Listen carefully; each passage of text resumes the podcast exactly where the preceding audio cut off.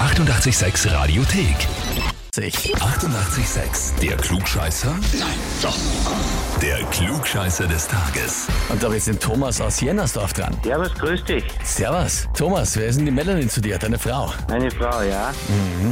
Die hat mir eine E-Mail geschrieben und zwar, ich möchte den Thomas zum Klugscheißer des Tages anmelden, Na, bravo. weil er das menschliche Google ist und sowieso immer alles besser weiß. Das ist eigentlich ein großes Kompliment, oder? Menschliches Google.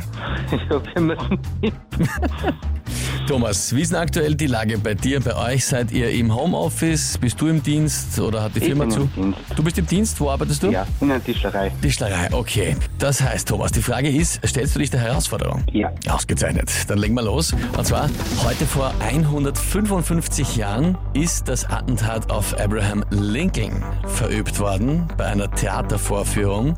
John Booth war der Attentäter, die Geschichte kennt man. Er ist dann nach dem Schuss von der Präsidentenlounge vom Balkon in den Zuschauersaal gesprungen, hat sich dabei ein Bein gebrochen, ist dann rausgehumpelt und hat geschrien, Sic semper tyrannis auf Latein. Was so viel bedeutet wie? Antwort A, so ergeht es immer den Tyrannen. Antwort B, so weint um euren Tyrannen. Oder Antwort C, so sind wir stärker als der Tyrann. Ich habe keine Ahnung. Ich kann da mal, ich kann da mal so viel verraten, das Wort Tyrann und das Wort so sind drinnen. Okay.